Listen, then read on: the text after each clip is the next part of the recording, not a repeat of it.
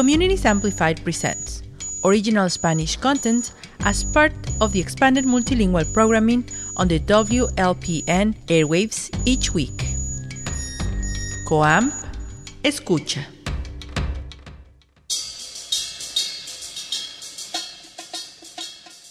Hola, ¿qué tal? Mi nombre es Charlie García de Sonorama Discos. Sonorama es un sello disquero basado en Chicago con la misión de promover los vintage Latin Sounds. Hoy en este segmento de comunidades amplificadas escucharemos una plática con Mago Salgado y Rufe TNT, fundadores de Discodelic Discos Viajantes. Escucharemos todo sobre sus expediciones a Sudamérica, Caribe y África en busca de discos perdidos y rarezas únicas en vinilo. Tal vez mañana sea realidad.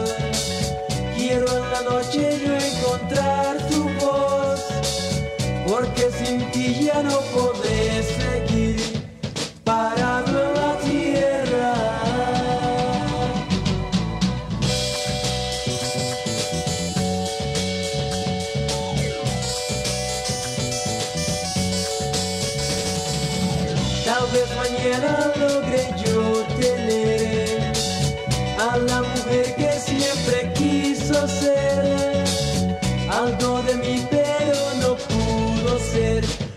la hipócrita gente.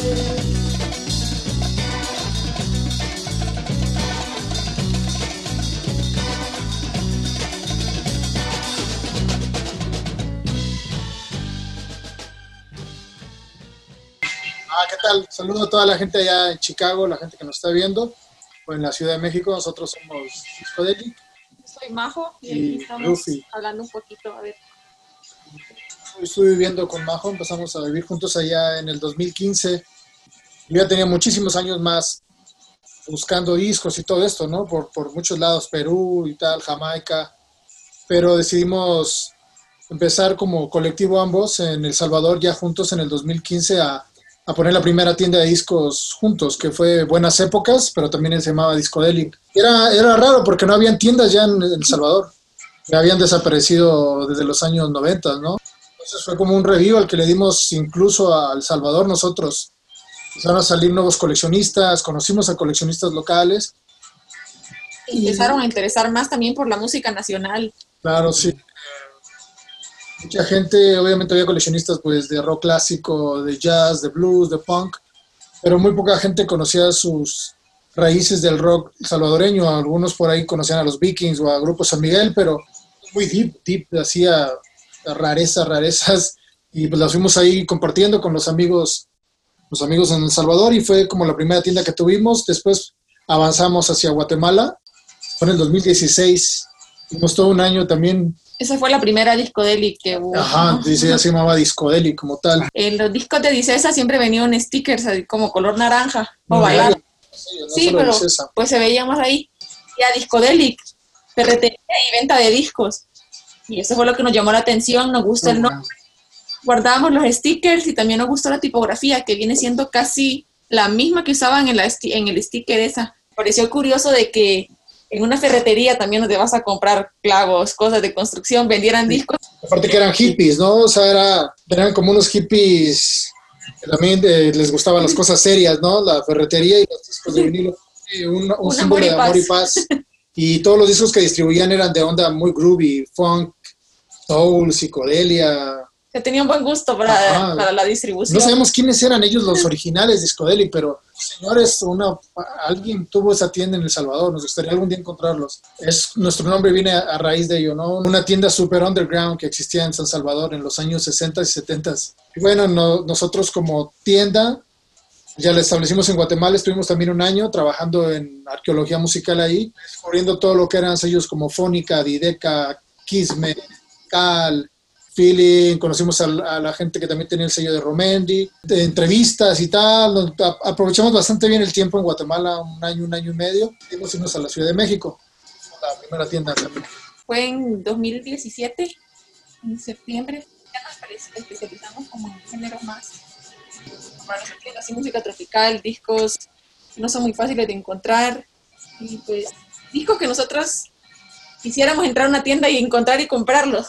Bueno, sí, el concepto un poco como, como comenta Majo es era eso, ¿no? Que nosotros siempre vamos a tiendas y siempre vemos lo mismo, ¿no? Discos de Pink Floyd, discos muy, muy, comunes, o se, se ven las tiendas grandísimas llenas de discos, pero realmente hay pocos discos interesantes, ¿no? Siempre fue hacer alguna tienda pequeñita, pero con mucha calidad, con mucho, mucha entrega, mucho, con, con cosas que, que, que, que algo interesante.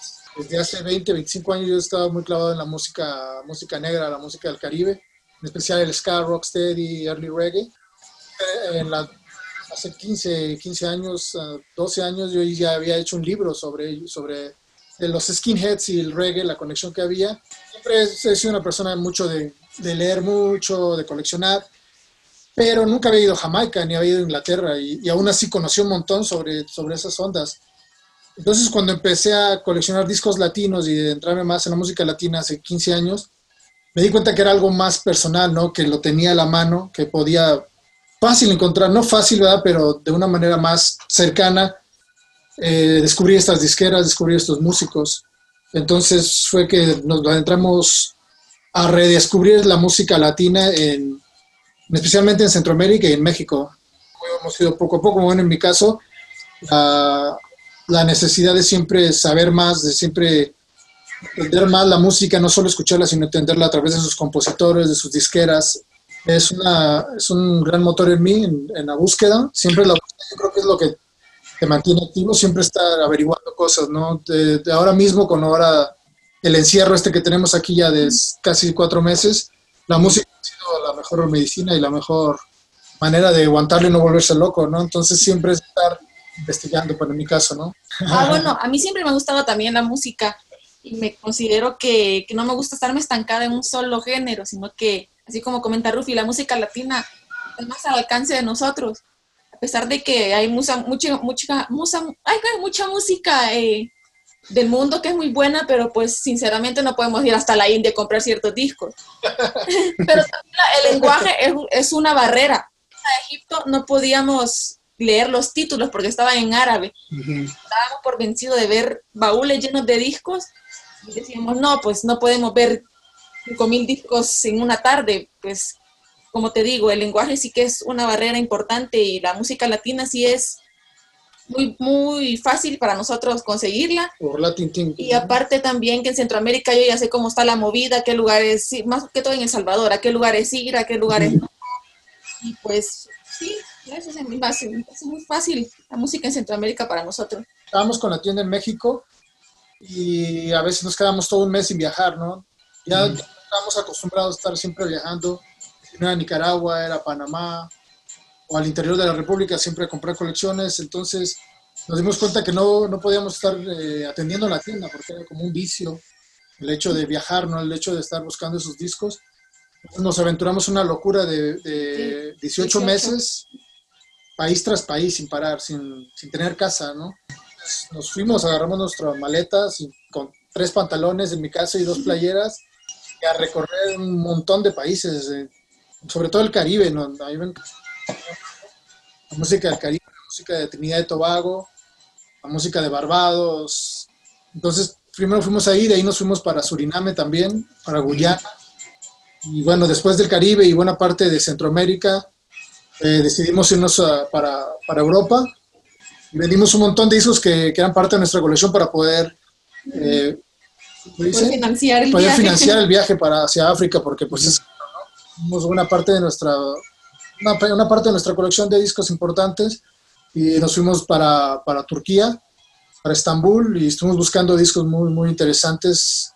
Pero muy como bien lo menciona Majo es no se puede hacer el mismo digging que se puede hacer, digamos, en Costa Rica, ¿no? De andar casa por casa, platicando con la gente mayor en los parques, visitando bodegas. Uh, no se puede hacer lo mismo, pero la, la, el lenguaje es una gran barrera. Entonces, en Turquía, pues fue más con coleccionistas locales, con dealers, con tiendas de discos, y obviamente muchísimo más caro, ¿no? Porque los precios ya te los querían dar.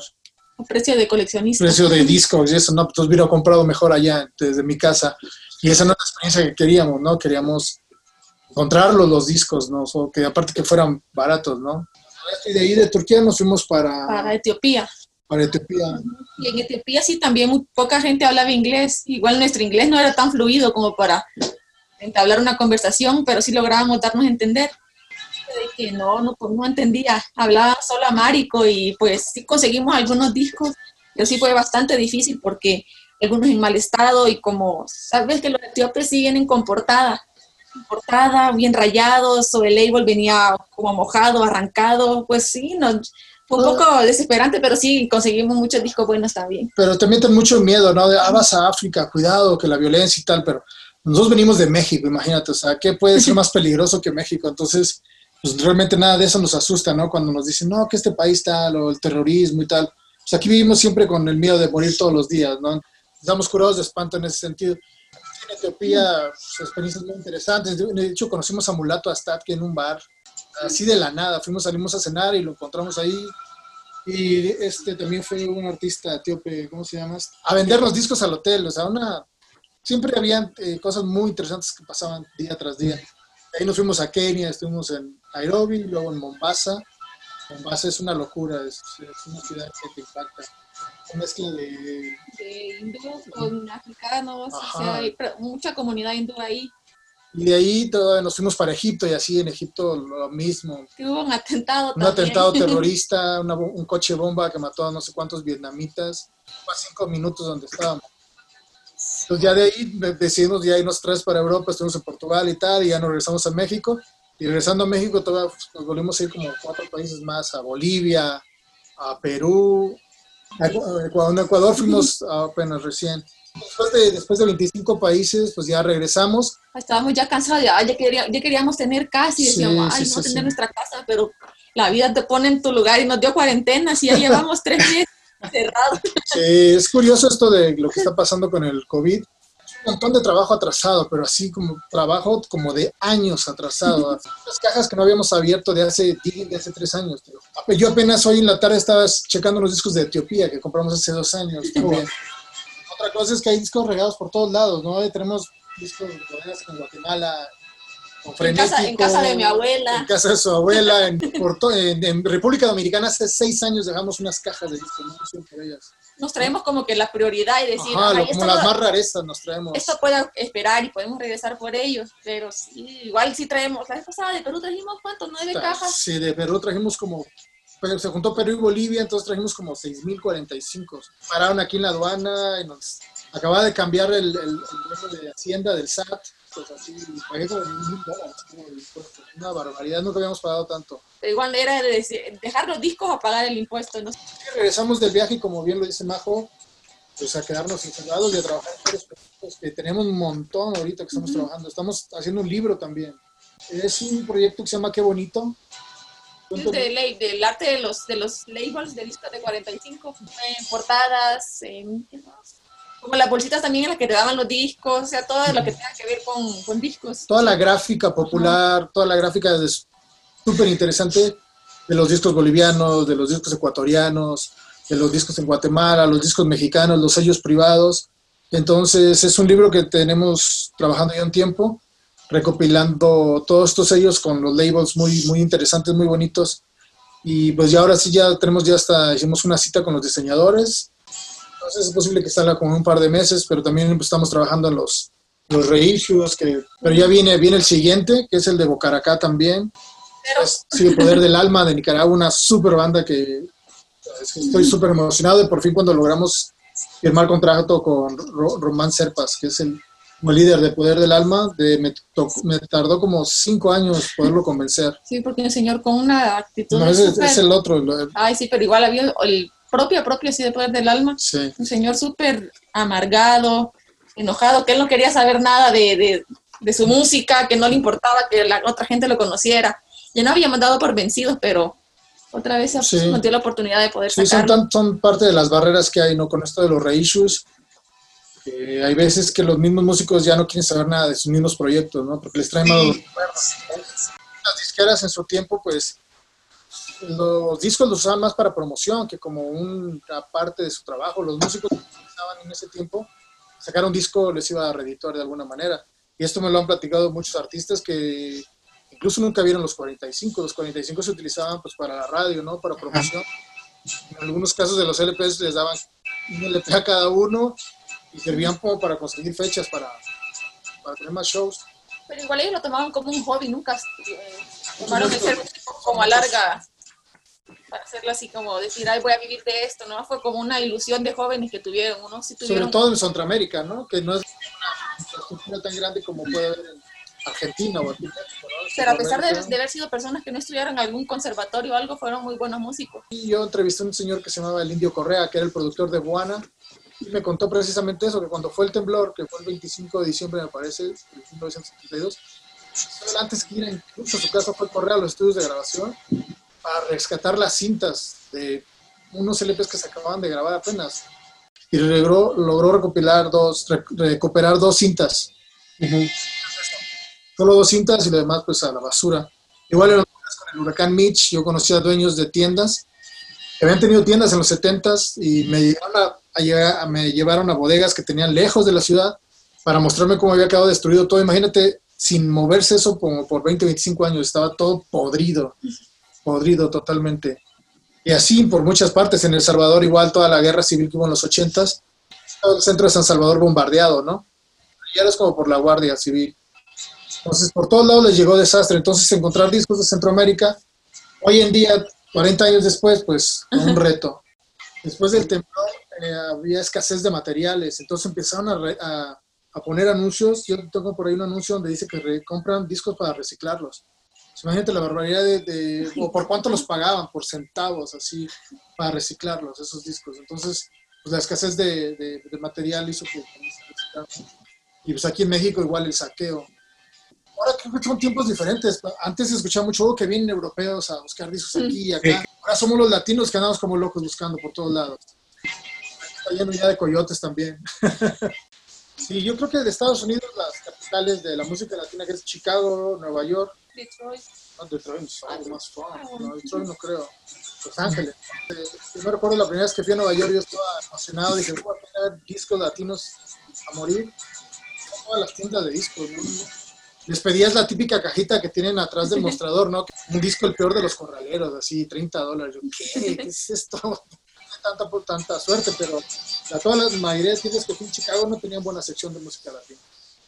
Pues la, la onda del de reeditar es, es un proyecto que ya viene de hace muchos años, que casi 10 años, pero primero fuimos tratando de, de recopilar toda la música de Centroamérica, todo lo- todas las grabaciones que nos faltaba por completar, pues de, de largos años de búsqueda y búsqueda, eh, de tener ya, al parecer, un gran, gran porcentaje de las producciones centroamericanas, es que hemos decidido empezar a lanzar los, los reissues.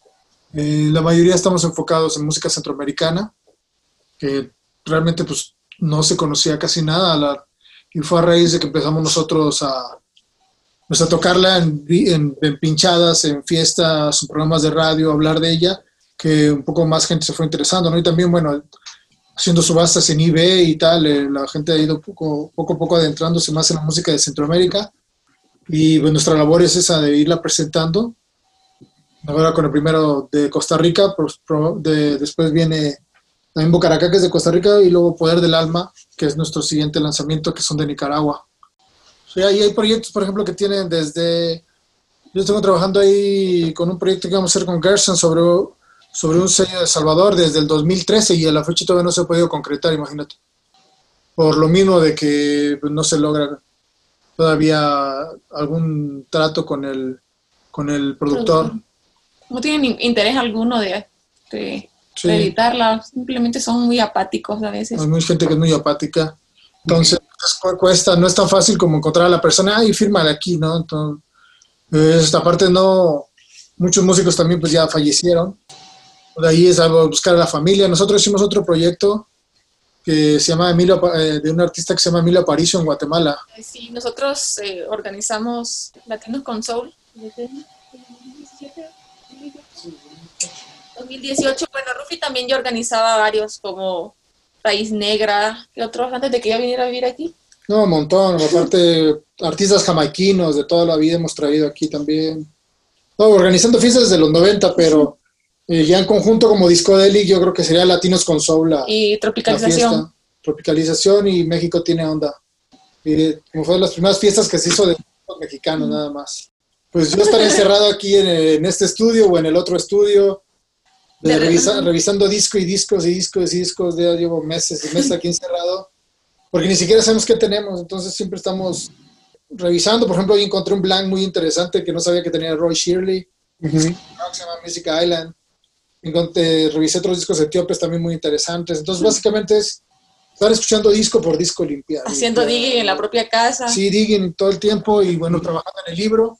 Y aparte yo estoy trabajando en otro libro que se llama El Salvador a Gogó también, que ese libro es sobre la explosión psicodélica de rock and roll en El Salvador en los años 60. Ujú. Pues en el reissue también trabajando. Y tenemos un perrito también, Fruco, que siempre hacemos pausas en el día para estarlo acariciando nada más. Sí, o bueno, que a veces tengo que hacer envíos o, o, ya, preparando subastas, tomando fotos, limpiando discos. O sea, siempre estamos enfocados en discos. Sí, tra- ya trato ahorita de ponerme un horario de 10 de la mañana a 10 de la noche porque a veces me quedo hasta las 2, 3 de la mañana. Igual trabajando. Es como no se siente trabajo cuando el trabajo te gusta tanto. No se siente nada. Después de 40 horas yo creo es un problema. Sí, el, el canal de YouTube lo empezamos apenas también, igual en enero. Ahorita está un poco de... Voy poniendo uno como cada mes, pero normalmente debería estar poniendo más continuo. Y ese es el archivo Discodelic, que es subir toda la música pues que no, no vemos que esté por ningún lado. La mayoría es un, un googleable, es el término. Eso a mí me gusta mucho de esa manera contribuir, ¿no? No que solo se queden con nosotros los discos, ¿no? No ser así todos unos Avaros. ah, egoístas de decir, no, yo tengo discos oscuros que nadie conoce y nadie va a saber nada de este sello. Bueno, comparte y les tapa los sellos y cosas, y nosotros no somos tan así. Por lo mismo estamos trabajando libros y cosas que es expandir, ¿no? O sea, para que cuando nos, nos muramos o tal, Ay, pues quede algo ahí, ¿no? Ellos hicieron esto, conocimos esto gracias a ellos. Como que falta muchísimo tiempo todavía para que haya una un conocimiento grande para que la gente vea todo lo que se están perdiendo de música grabada en este continente, ¿no? De- no solamente cumbia, ya estamos hablando de hasta merengue, estamos hablando de guarachas, de son cubano, infinito, ¿no? Del soul latino, tanta música tan buena que si si gente que no está tan acostumbrada a músicas tan, tan, tan desconocidas la escuchara, seguro le, le gustaría. Yo creo que ese es el siguiente paso con el tiempo de que pues, estos discos no solo se queden, esta música no solo se quede con la gente, con los collectors o con los arqueólogos musicales, toda esta gente, sino que también la disfrute tu vecino, tu tía y todo, porque pues si en algún tiempo Chicoche fue famoso o si algún tiempo muchos artistas que tropicales en los 80 fueron famosos, ¿por qué no pueden ser famosos estos ritmos otra vez, no? Yeah! When right there, but I'm looking at you, the better one. Yeah, I go in Kawita, you go in Kawita too? Yeah. You have to reach down there day after tomorrow, you know. I win 50 piece of 43 whoppy. Yeah, my whoppy.